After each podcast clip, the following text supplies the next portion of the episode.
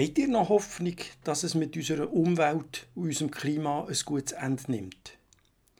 Viele junge und auch ältere Leute machen sich grosse Sorgen.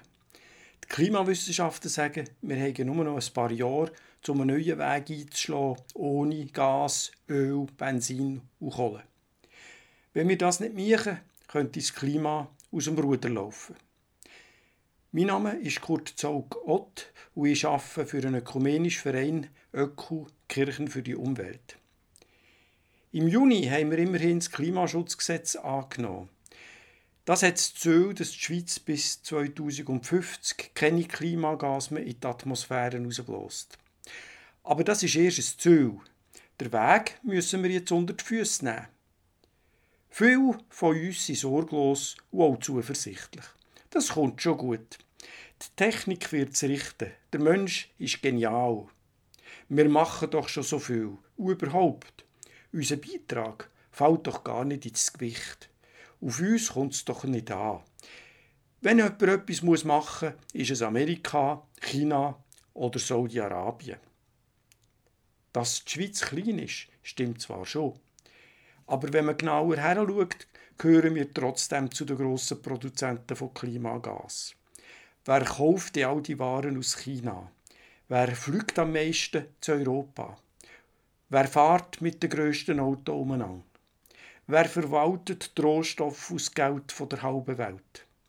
Da hat die Schweiz mehr Einfluss, als wir manchmal meinen.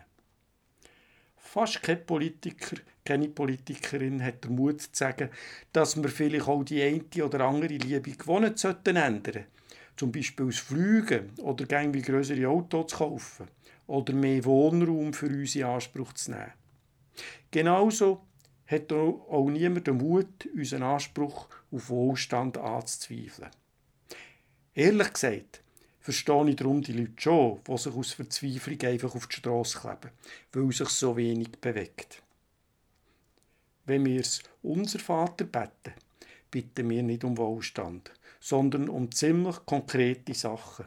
Ums tägliche Brot, um Vergebung, fürs Kommen vom Reich von Gott.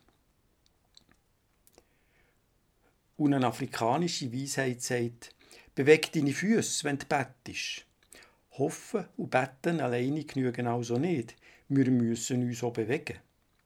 Die Klimaaktivistin Luisa Neubauer, die deutsche Greta Thunberg, die sagt, die Hoffnung kommt, wenn man etwas tut. Wenn ihr keine Hoffnung für die Zukunft habt, ist also das Beste, ihr ne-, unternehmt etwas dagegen und werdet aktiv. Die Hoffnung kommt, wenn ihr etwas macht gegen die Hoffnungslosigkeit. Ihr müsst euch ja nicht gerade auf die Straße kleben.